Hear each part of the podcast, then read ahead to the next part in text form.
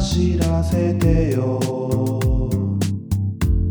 二桁人気を飛んでくれよ。上位人気馬よ。競馬アナウマサークル。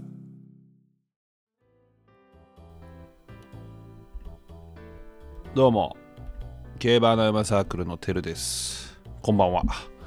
おはようございます。こんにちは。ということでえー、まあ本日は一人なんですけれども、えー、先週の土日のね、まあ、ちょっと振り返り会を取ろうかなと思います。で、えー、もう今週ねちょっと4あ今週じゃ先週ねもう40勝もあったんでもうちょっと土曜日はちょっとポンポンポンって行ってで日曜日の話をしてって感じにしたいと思います。もう土曜日はもうちょっと流しますんで、えー、ちょっとそこはちょっとご了承くださいまだ何か聞きたいことがあればねえー、何でも質問ください。はい。で、まず、デイリー杯2歳ステークス。まあ、これ僕の本命が、えー、正門。で、なおの本命がダノンタッチダウンと。まあ、これ両方ね、まあ、2着3着ですけども、まあ、しっかり入ってくれましたと。でも僕の本命の正門はね、もうちょっとオールパルフェにうまいことやられましたね。はい、もう、えっ、ー、と、花取りに行ったんじゃないですか、あれ、たけし。もしかしたら。うん、でも、大野騎手が素晴らしいね。あの、えー、主張してね、スタートと同時に。うんでちょっとまあ最初のスタートと同時にちょっとオールパルフェに進路取られちょっとね不利があったんですけどまあそれも競馬ですから、えー、まあこれオールパルフェお見事ということでございました。まあこれ期待ですね。であのダノンタッチダウンはめちゃくちゃ強かったと思いますね。もう前にいた馬がで上位独占してる中やっぱ後ろから次元の違う足で差しぎたんで、まあ、やっぱ強いなと。展開向かなかっただけやろうなっていうふうに思ってますね。はい。えー、じゃあ土曜日次行きますね。えー、土曜日、えー、東京ですね。え武蔵野ステークス。えこれはすいませんでした。本当に。え僕、ポッドキャスト言ったんですよね。ギルデッドミラー。三浦康生騎手は知らん外人いっぱいいたら緊張するから今回きりですよって言ったらね、え成長したんじゃないですか？あきちゃんね。えすいませんでした、本当にね。あの僕の言葉を信じてギルデッドミラーを切った人がもしいたらね、え僕の言葉なんか信じないでください。えー まあすいません、本当に。えー、で、まあ僕の本命が、えー、アドマイヤルプスでしたね。うん、全然、全然ではなかったんですけど、まあちょっと足らなかったんかな。ちょっとわかんないですね。うん。で、まあレモンポップですよ。そう、レモンポップはやっぱ重症級のレベルはもしかしてあるかもしれないですね。うん。ギルデッドミラーに最後ちょっと刺されちゃいましたけども、やっぱり強いなっていうふうには感じましたよね。うん。ちょっとこれから期待ですよね。で、あと1600っていうことは、まあ、あれがフェブラリーステークスもありますしね。え、フェブラリーステークスやな？うん。なんで、まあ、ちょっと今後期待したいなと思いますね。はい。まあ、ギルト・ミラー、おめでとうと。えー、まあ、あきちゃん、信じれなくてごめんねということでございます。はい。で、まあ、えっと、日曜日ですね。えー、福島記念、まずね。はい、これがまあ僕本命が里のセシルということで、まあ、一応2着なんですけども、まあ、思ったより人気したっていうのもあるんですが、まあ、ユニコーンライオンを僕ね、買い目に入れるかどうか最後まで迷ったんですけどね、まあちょっとやめましたね。うん、里のセシル、結局ね、これ初子貫徹できました。里のセシル。と、えー、エフェクトーンと、えー、フォワードアゲン、うん、この3頭を評価したっていう馬券を買ったんですけどね、うん。まあ、ちょっと里のセシルしか減らなかったんで、でもまあなんか里のセシルで、えー、馬券取れたって言ってた方もいたような、いなかったような ちょっと貢献できたかなっていうのはあるんでね、うん、まあ良かったですね。まあでもとにかくユニコーンライオンすごかったですね。うん、57キロっていう斤量を背負いながら、まあ、しっかり逃げてね、最後まで、えー、逃げ切ったと。まあ、ここではやっぱ1枚上やったんかな、ユニコーンライオン。今思えばね、うん、ちょっと見くびってましたね、ユニコーンライオンを。やっぱり強かった。で、まあ、新たもね、うん、まあ、よかったんじゃないですか。まあ、でも、アラタとか、サトノセシルとかは、まあ、勝ちたかったですね、やっぱりここは。うーん、ここは勝ちきりたかったっていうのは正直あると思いますけど、まあ、ユニコーンライオンが圧倒したということで。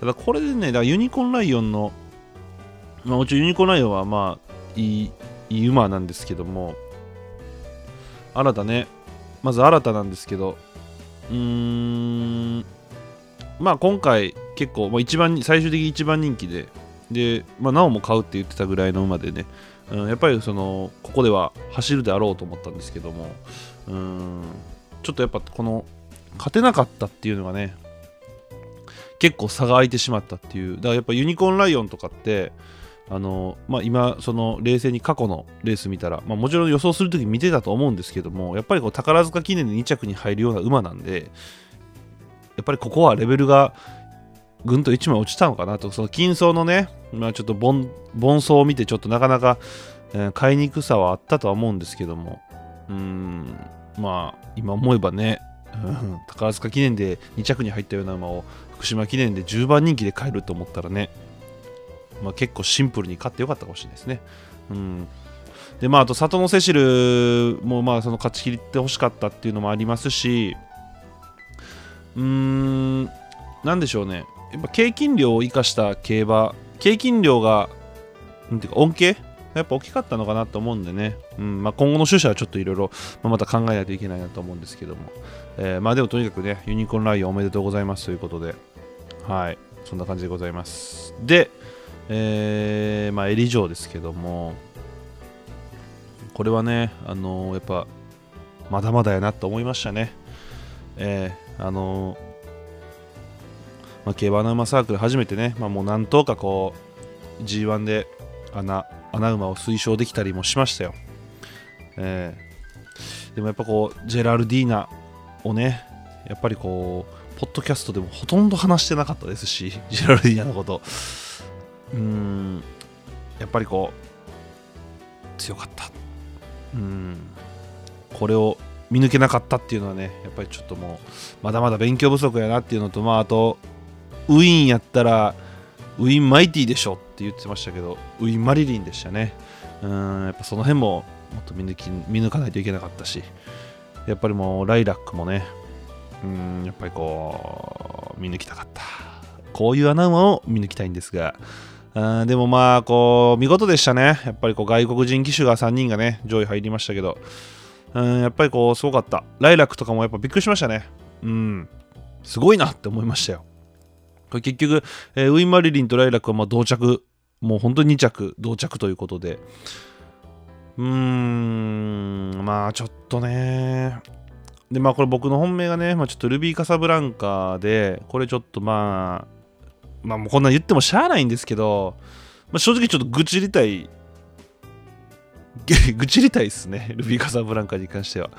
あの数機種ねあのうちで足溜めてもこのこのこの週はねうちで足はたまんないっすよ。でそのままうちから突っ込んでこようとしてたしね。うんなんかもっとこう、うん、もうちょっとこう外を意識して競馬してほしかったなっていうのは正直ありましたね。うんなんかちょっと残念やったなっていう。でもスタートと同時にこううちにスーってルビカサブランカ入ってったんですよね、うん、後方で。その時点でおやと思いましたけどやっぱりダメやったなっていう。うーん。でその外回して、まあ、うち入ってもいいんですけど最後は外からこうまくってってほしかったなっていう思いもありましたし、まあ、ルビーカサブランカが今までそういうレースをしてきたかって言われたらね、まあ、別に、まあそうではないのでうん。まあちょっとね期待しすぎたっていうのもあるかもしれないですけどもまあちょっともうちょっと、うん、外意識して乗ってほしかったなっていうのは正直ありますね。だからそこがちょっと残念かなっていう思いでございます。でまあこのレース見たらやっぱりこう上位はもう外枠の馬だけしか来てないんですよ。本当に。もうだからその最後の直線もやっぱこうちょうどねうちの荒れてるところと荒れてないところの境目があったんですよね。前から見たら。でそこより外に走ってた馬がやっぱりこう来たっていうイメージやったんで。うん、まあだからこれは外国人騎手がうまかったんじゃないですか。まあ、赤い糸もやっぱり適性高かったですしね、雨が降ってタイムがかかる馬場になったら、やっぱりすごかったなっていうのがありますし、まあ、ナミールもよく頑張りましたよね、本当に。うん、まああとデアリングタクトも、まあ、6着に負けましたけども、まあ、なんかその、なんていうかな、う内をね、やっぱり内枠からね、うん、やったんで、こう外、外に回してましたっけ、この馬。でもなんかそそんなイメージはなかったんですけどまあただやっぱこう外枠からこう外をずっと回した馬が有利やったんかなみたいな。後ろからね。うん。でまあデアリングタクトはこれからどうするんか分かんないですけどね。うんまあ、でもよく頑張りましたよ。なんかそのデアリングタクトがこう無敗で三冠牝馬勝ってで、まあ、そこから勝ててないじゃないですか。で、怪我もしてで復帰してこうやってなんか走ってるのが僕はちょっと嬉しかったですね。うん。でもここの後どうするのか分かんないですけども、うん。お疲れ様と言いたいですね。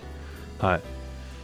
で、まあちょっともう本当にもうルビーカサブランカがね、なんかちょっとこう、モヤモヤするんですよね。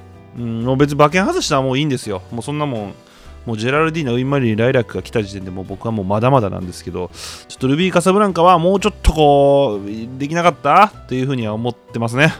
うん。まあ、こればっかりはしゃあないですね。うん。で、まあ、あとマジカルラグーンはやっぱりもうダメでしたね。うん。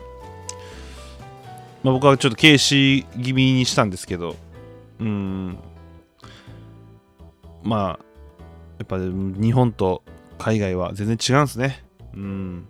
ジャパンカップも結構海外馬出ますけども、まあ、ちょっとどうなるのか楽しみですよね。えーまあ、そんな感じでございました。えー、重症はまあ以上なんですけども、ちょっとオープンチャットの方で、えー、ちょっと質問が来てまして、えっと、この日曜日のね、えっと、エリザベス女王杯があった日の、えー、メイン、東京のメインですね、オーロカップ、東京芝1400なんですけど、えー、まあこれね、僕、えっと、ちょっともう推奨はしなかったんですが、まあ、馬券を取りまして、で、その馬券をちょっと、えー、オープンチャットで上げさせていただきました。えー、なんかちょっと自慢みたいになって申し訳なかったですね。ええ、ちょっと当てちゃったんですけども。まあ、それについて、ちょっとどうやって、えー、その解明にしたのか教えてほしいっていうふうに、えー、質問があったので、まあ、ちょっとそれに、えー、ここでちょっとお答えさせていただきたいなと思います。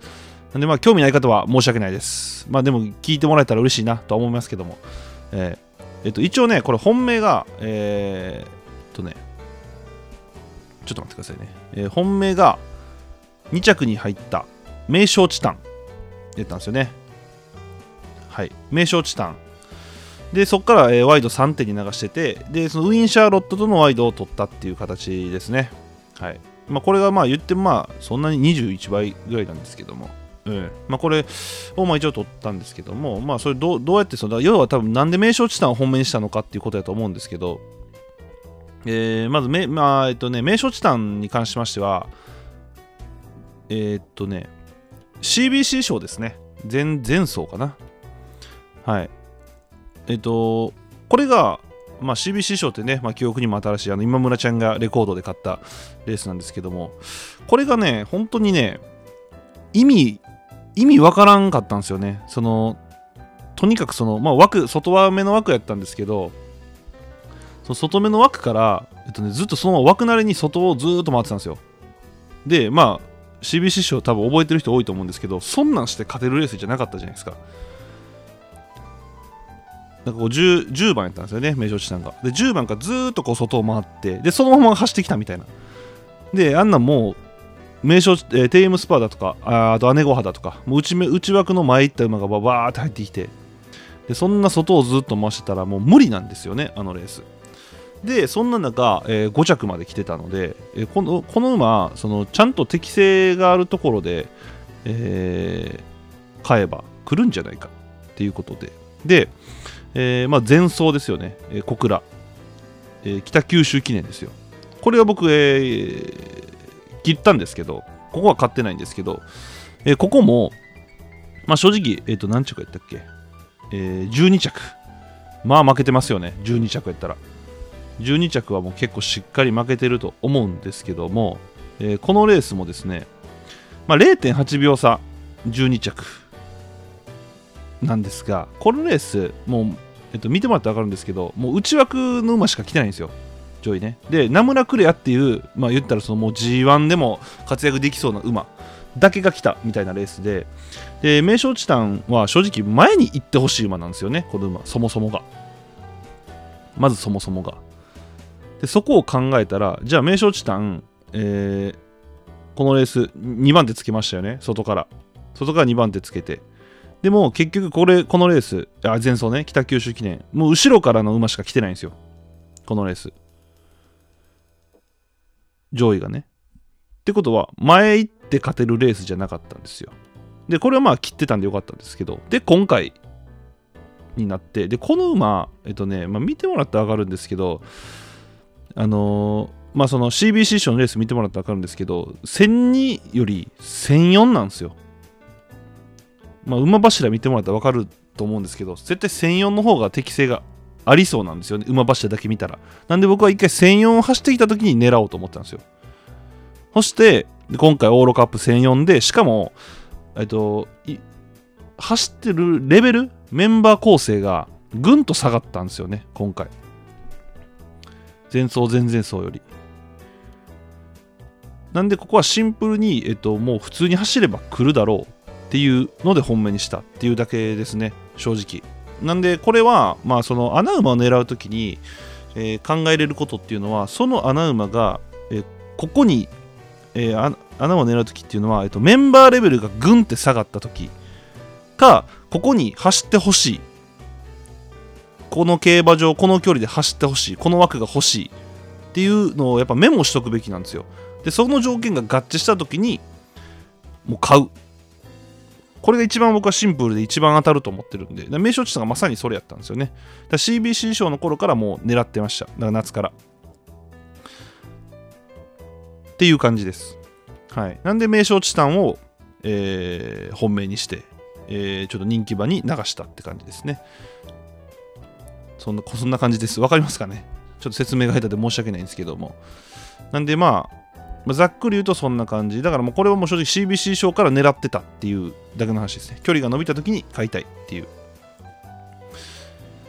ていう話ですね。なんでまあ、その、ちょっとまあ分かりにくかったらまあオープンチャットでもいいですし、えーまたね、スペースやるときでもいいんで、また質問いただいたら、まあお答えしますので、ちょっと僕説明が下手なんでね、申し訳ないんですけど、まあそんな感じでしたね。うん。でまあ条件がバッチリ、狙っとくっていうのは結構大事かもしれないですね。だから、名称地なんてだって重賞出た馬が急にリステッド軍って下がってで適性がある。で CBC 賞でも強いと思われる競馬をしてたので、まあ、ここはまあシンプルに狙っていいでしょうっていう感じですね。だからここは適性はあんまり気にしてないですよね。あの東京とか阪神がいいとかじゃなくて距離と、えー能力がめちゃくちゃあるのにレベルが下がったっていうので名称地点を本命しました。はい、そんな感じです。まあちょっとね、またそのさっきも言いましたけど、また質問ください。わかりにくかったらね。はい、ということで、まあ一人なんでちょっと今日はこれぐらいにしたいと思います。えー、まあね、ちょっと、エリジョはちょっと不甲斐なかったんでね、ちょっとマイルチャンピオンシップで当てたいと思います。はい、ここから G1 続くんでね。まああとこの、今年 G1 と何個ぐらいにやろう ?4 つ、5つ、もうちょいあるかな ?5 つぐらい ?6 つぐらい？わかんないですけど。あと3レースはね、ちょっとしっかり当てたい。半分ぐらいはね、ちょっと当てたいと思ってるんで、ちょっともう一遍気合い入れ直してね、頑張りたいと思いますんで、えー今後ともよろしくお願いします。はい、ということで、本日はありがとうございました。エルレ、エル、エ